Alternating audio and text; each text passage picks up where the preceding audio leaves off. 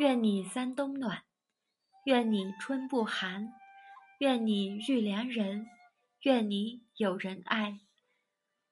大家好，我是茶道师若琳，愿你拥有最大的底气，活出自己的精彩与魅力。愿你能给孩子最好的未来。其实，所有的茶都能做出糯米香味来。这就跟一种野生草本植物有关了，这种植物就是糯米香叶，而糯米香叶其实是绿茶类，单独也是可以饮用的，掺入到普洱茶中也是另外一种饮用方法，而且生熟茶都可以这样加工。有茶友就问。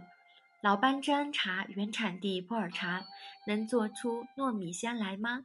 答案是可以的，但是大家都知道贵啊。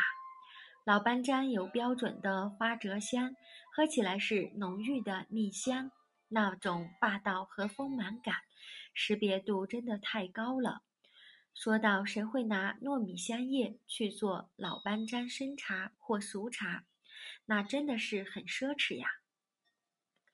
其实，糯米香叶本身是云南的一种野生草本植物，有浓郁的糯米香味，属于绿茶，但它还可以掺入到普洱茶中，被做成生茶或熟茶，